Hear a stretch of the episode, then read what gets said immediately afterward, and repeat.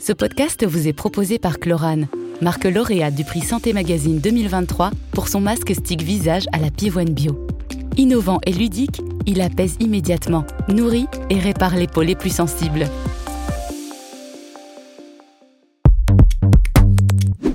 Beauté, c'est notre vraie nature. Et la nature est source de vraie beauté. De nouveaux acteurs conçoivent des cosmétiques responsables et 100% naturels. Le domaine de la cosmétique se développe et innove avec un retour à la nature. On peut faire ça avec des choses très simples, avec des huiles, des eaux florales, des huiles essentielles, euh, donc qui sont des matières brutes qui viennent de la nature. La véronique, l'alchimie sont des plantes qui ont une très grosse efficacité pour tout ce qui est unification du teint.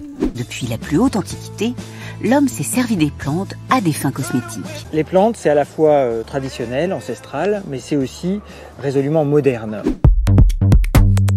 Chères auditrices, chers auditeurs, c'est le moment de se retrouver pour un nouvel épisode d'Hyperchondriac, le podcast de Santé Magazine, 100% gratuit, 100% pour vous. Merci de nous soutenir, merci de nous écouter. Ce mois-ci, nous allons parler de beauté et de plantes. Il suffit de flâner dans les rayons beauté d'un supermarché, d'une parapharmacie ou d'une parfumerie pour se rendre compte que les cosmétiques à base de plantes sont de plus en plus nombreux. Les plantes sont de véritables trésors. Elles sont de plus en plus utilisées pour leurs principes actifs dans nos produits de beauté. Et ça ne va pas s'arrêter. Selon le cabinet Mordor Intelligence, spécialisé dans l'analyse et le conseil économique, le marché des produits de beauté à base de plantes vaut aujourd'hui près de 104 milliards de dollars et il devrait augmenter de près de 7% d'ici à 2028. Mais qu'ont-ils de si spécial ces cosmétiques à base de plantes? Pourquoi sont-ils autant plébiscités à la fois par nous, consommateurs, et par les entreprises de la beauté? Qu'apportent-ils à notre peau? Sont-ils aussi efficaces et sûrs que les autres cosmétiques? S'agit-il d'une autre façon de prendre soin de sa peau animée par un désir de naturalité? Peut-on à la fois exploiter des substances naturelles sans nuire à l'environnement?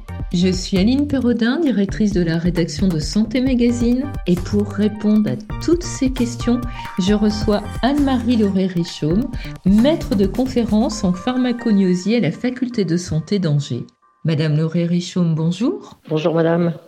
Vous enseignez la pharmacognosie, c'est l'étude des matières premières naturelles à usage médical. Dans ce contexte, vous êtes intéressé à la valorisation des substances naturelles, en particulier aux plantes dans les cosmétiques. Pourquoi cet intérêt? Qu'est-ce qui a orienté, peut-être même déclenché ce choix? Mais j'ai un parcours un peu atypique. C'est pourquoi je me suis intéressée aux cosmétiques dès le départ, en fait. J'ai d'abord été en pharmacie galénique. C'est la formulation euh, des médicaments, mais pas que. La formulation des compléments alimentaires, la formulation des cosmétiques. Et du coup, ça m'a permis euh, d'enseigner euh, ces deux disciplines en parallèle et du coup de faire des liens entre finalement les cosmétiques et les plantes, quoi. Ensuite, euh, les plantes, euh, je vais pas dire c'est depuis toute petite, mais c'est aussi quand même un contexte euh, familial où on s'intéresse à la nature. J'allais aux champignons. J'ai des frères qui s'intéressaient beaucoup à la botanique. on s'intéresse beaucoup au jardinage. c'est pas plus compliqué que ça. C'est un contexte familial de s'intéresser à la nature. Vous êtes une spécialiste de la valorisation des substances naturelles. Ça consiste en quoi? Ça sous-entend que euh, bah, on a tout un monde végétal qui nous entoure et ce monde végétal, euh, on peut en apprendre beaucoup. Faut pas quand même oublier que on est des chimistes aussi hein, euh, dans notre métier. Et donc du coup, on va aller chercher dans la plante bah, des molécules d'intérêt. On va aller faire de l'extraction, de l'isolement de molécules et ensuite faire des études qu'on appelle des études structurales pour mettre en évidence quels sont les composés. Nous, on appelle ça des métabolites secondaires en pharmacognosie, c'est le langage, pour identifier euh, toutes les molécules. Alors, c'est jamais toutes, hein, parce qu'on se rend compte que dans une plante, euh, c'est une vraie euh, petite usine. Hein, et une fois qu'on a trouvé ces molécules, eh bien, on, cherche à les valoriser en utilisant des modèles en fait. Et ensuite, bah voilà, on parle de valorisation parce que on a été jusque là et on, on peut se rendre compte que telle ou telle molécule a une action sur tel ou tel mécanisme et que ça pourrait être intéressant pour euh, aller plus loin dans le développement des médicaments. ou des cosmétiques ou des compléments alimentaires. S'intéresser à la nature, apprendre du monde végétal, c'est le cas de quasiment toutes les marques de cosmétiques petites et grandes. Beaucoup de vidéos sur les réseaux sociaux proposent aussi de faire soi-même ces cosmétiques naturels. Est-ce que n'importe quelle plante peut être utilisée ou y a-t-il une réglementation qui définit celle que l'on peut ou non employer? Il y a des listes positives et des listes négatives. C'est surtout les listes négatives auxquelles euh, on va s'intéresser parce que c'est important de savoir euh, si euh, une plante est toxique. Donc là, euh, j'ai l'exemple que je mets dans ce cours-là, justement, que j'ai posté sur Phytomédia, qui est euh, la conite, parce que la conite, Aconitum napellus, bon, bah, c'est euh, une plante qui est de la famille des renonculacées, casque bleu en, nom plus connu peut-être du public, qui est connue quoi pour avoir une toxicité. Et donc du coup, elle est interdite dans les cosmétiques. Et puis ensuite, quand il y a une liste positive, cette liste positive, elle vous indique effectivement que vous pouvez l'utiliser, mais ça ne vous empêche pas d'aller utiliser mais tout ce qui n'est pas interdit. Donc, ça qu'on peut mettre dans un cosmétique n'importe quelle plante si et seulement si elle ne figure pas dans cette fameuse liste des substances interdites. À partir du moment où vous apportez la preuve de l'innocuité euh, des choses, parce que ça c'est le premier postulat, faut apporter la preuve de l'innocuité. Ça se fait pas comme ça, il faut faire des études. Et puis euh, aussi, euh, il y a des règles de protection des pays qui ont à leur disposition un certain nombre de plantes euh, endémiques ou pas. Et on protège euh, aujourd'hui de plus en plus euh, tous ces pays qui sont des sources comme la Nouvelle-Calédonie, l'Afrique, le Vietnam, etc. Et on les protège pour qu'on n'aille pas prendre leurs ressources et les exploiter à l'heure de sans eux, quoi, si vous voulez. Mais sinon, il n'y a pas de limite. Il n'y a pas de limite. Il n'y a pas de limite, dites-vous. Pour preuve, beaucoup d'extraits de plantes sont à l'affiche dans nos produits de beauté. Les ingrédients végétaux les plus fréquents sont les beurres de karité, de cacao, l'huile d'argan, l'huile d'amande douce, l'aloe vera, l'avoine, la camomille, la réglisse ou encore le romarin. Leurs bienfaits pour la peau sont prouvés. Ce sont de bons hydratants, des antioxydants puissants, des éclaircissants capables d'atténuer les taches pigmentaires ou encore des anti-inflammatoires apaisants. Là, vous parlez euh, de euh, quels actifs pour quelle allégation. Quoi. Évidemment, on va, par exemple, on va parler de la caféine parce que la caféine, euh, on sait qu'elle existe sous forme de cosmétiques, on sait qu'elle existe sous forme de médicaments, des crèmes euh, donc euh, pour la cellulite. Donc là, on, ne prend pas de risque parce que on sait très bien qu'on va trouver beaucoup de bibliographie sur la caféine et euh, des études qui vont être menées expérimentales, etc. Mais le problème de la cosmétique, c'est que ça va de ce genre de produits où on n'a pas trop à s'inquiéter de ce qu'on raconte, jusqu'à des plantes qui sont mises en valeur uniquement euh, d'un point de vue marketing et d'un point de vue euh, usage entre guillemets euh, traditionnel, mais bon, sans qu'on ait vraiment apporté la preuve de quoi que ce soit. Quoi. Je sais pas que je refuse l'usage traditionnel, hein, loin de là, c'est la base de l'intérêt qu'on porte aux plantes. Hein. Mais après, au-delà de ça, si vous voulez, au jour d'aujourd'hui, on est quand même dans un monde scientifique où on nous demande d'apporter les preuves de ce qu'on raconte et euh, à juste titre. C'est vrai, l'efficacité de ces plantes ou des ingrédients cosmétiques qui en dérivent repose sur des recherches expérimentales et sur des études cliniques incluant un nombre de volontaires bien moins important que lorsqu'on teste un médicament. Les bénéfices des cosmétiques à base de plantes sont toutefois reconnus.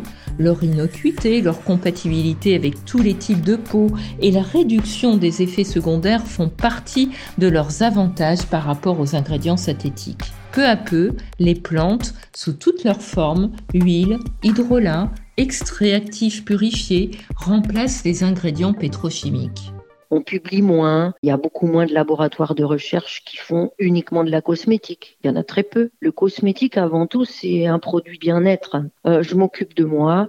Bon, moi j'aime formuler, donc évidemment euh, la, formulation euh, c'est déjà un plaisir, hein. mais le client évidemment lui il formule pas, il, va récupérer, acheter ce que vous avez formulé et lui, euh, bah, il va aimer la texture, il va aimer l'odeur, il va aimer la couleur, il va prendre son temps, il va appliquer ça sur sa peau et il va prendre soin de lui. Donc, euh, je pense que c'est vraiment déjà quelque chose de très important, quoi, euh, de prendre ce temps et d'avoir le sens du bien-être, quoi. Hydratantes, anti-âge, anti-inflammatoires, les algues, qui sont aussi des plantes, pénètrent-elles également cet univers de la beauté et de la science? Bah, c'est parce qu'on s'intéresse de plus en plus à ce que nous apportent les algues. Hein. Je pense que c'est euh, pareil, c'est une recherche qui est pas évidente à faire, hein, de travailler sur les algues. Euh, bon, bien sûr, les algues macroscopiques, euh, elles, on en a quand même quelques-unes et on, on, arrive facilement à se les procurer. Mais tout ce qui est algues, qui est soit des algues microscopiques ou tout ce qui est des algues des fonds marins, ben, on n'a pas accès très facilement à tout ça. Donc, il y a des laboratoires qui sont spécialisés dans la recherche sur les algues. Mais en fait, euh, la plante, euh, les plantes en général, euh, ça peut être un arbre, ça peut être un arbuste, ça peut être une, une, petite fleur que vous avez au coin du jardin. La plante, c'est un terme générique qui est très très large et qui est une source de lipides, de glucides, donc du coup, la liste des ingrédients d'un cosmétique, euh, on peut tout éplucher et, tout a son importance en tant que euh, vecteur de peut-être un actif effectivement qui va être mis en avant, en valeur dans le cosmétique. Tout dépend quel rang, parce que la liste des ingrédients, elle est par ordre décroissant de masse. La liste INKI est une nomenclature obligatoire qui doit être présente sur tous les produits cosmétiques. Elle impose que le nom des ingrédients en latin pour les plantes, y figurent par ordre décroissant. Au début, on trouve ceux qui sont les plus importants en quantité.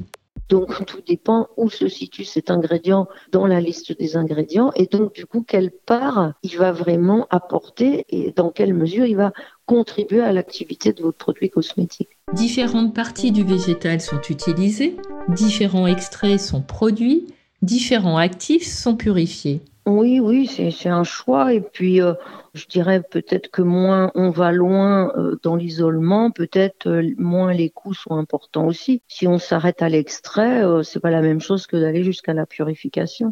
La réglementation fixe aussi des concentrations maximales à ne pas dépasser quand les études de toxicologie indiquent un effet indésirable comme une irritation. Ces limites diffèrent selon l'usage du cosmétique, par exemple selon qu'il se rince ou non. Oui, oui, parce qu'un produit rincé, euh, on va l'éliminer beaucoup plus vite qu'un produit euh, qui va rester toute la journée euh, sur votre visage, enfin quelques heures mais qui va quand même rester, il va être rémanent. Quoi. Pourtant, des risques d'allergie existent toujours et des effets de perturbation endocrinienne sont à l'étude.